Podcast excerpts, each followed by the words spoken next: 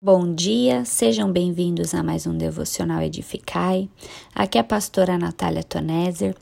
Hoje é dia 16 de novembro e eu convido você a abrir a sua Bíblia em Marcos 13, do 1 ao 23.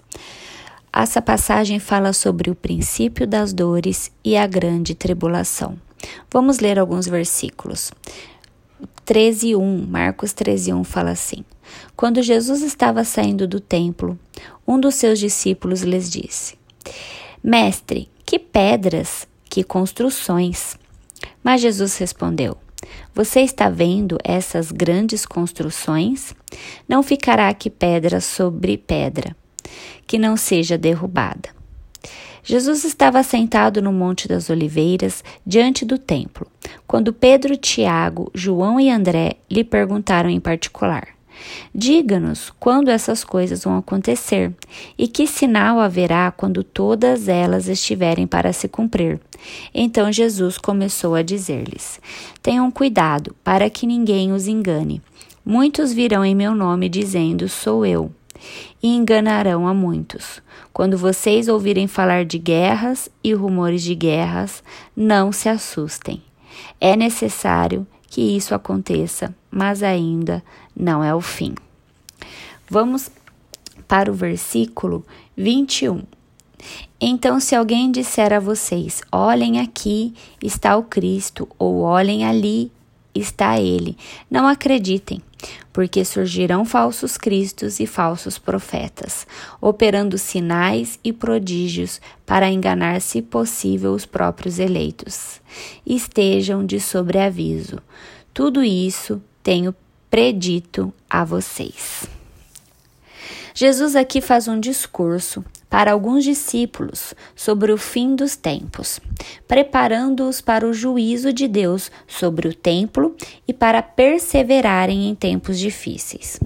A profecia de Jesus sobre a destruição do templo se cumpriu aproximadamente 70 anos depois de Cristo. Quando legiões romanas, comandadas por Tito, destruíram a cidade e derrubaram o templo, depois o incendiaram. Ao responder às perguntas dos discípulos, no versículo 4, Jesus não dá uma resposta misteriosa ou enigmática, mas ele dá instruções de consolação para os seus seguidores durante a sua ausência, principalmente para perseverarem durante as perseguições. Os cristãos devem permanecer em alerta, enfrentando o futuro com precaução e sabedoria, mantendo suas expectativas firmadas na palavra de Deus e não no medo. Mesmo em realidades dolorosas, temos que nos lembrar das promessas de Deus. Romanos 8, do 18 ao 25. Falsas religiões, falsos profetas tentarão enganar muitos. Guerras, desastres naturais e fome ocorrerão. Isso, porém, ainda não é o fim. Teremos sofrimentos comuns a todos. Os seguidores de Cristo serão perseguidos. Jesus nos encoraja a permanecermos firmes até o fim, confiantes de que levar a cruz e pregar o Evangelho é a vontade de Deus para nós e o Espírito Santo nos sustentará.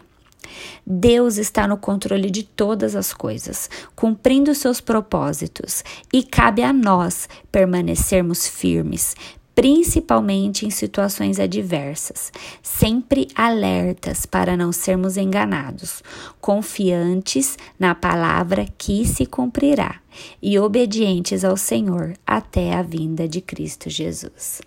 Meu desejo é que você possa permanecer, meu querido, e nós vamos permanecer juntos até a volta do nosso Senhor Jesus.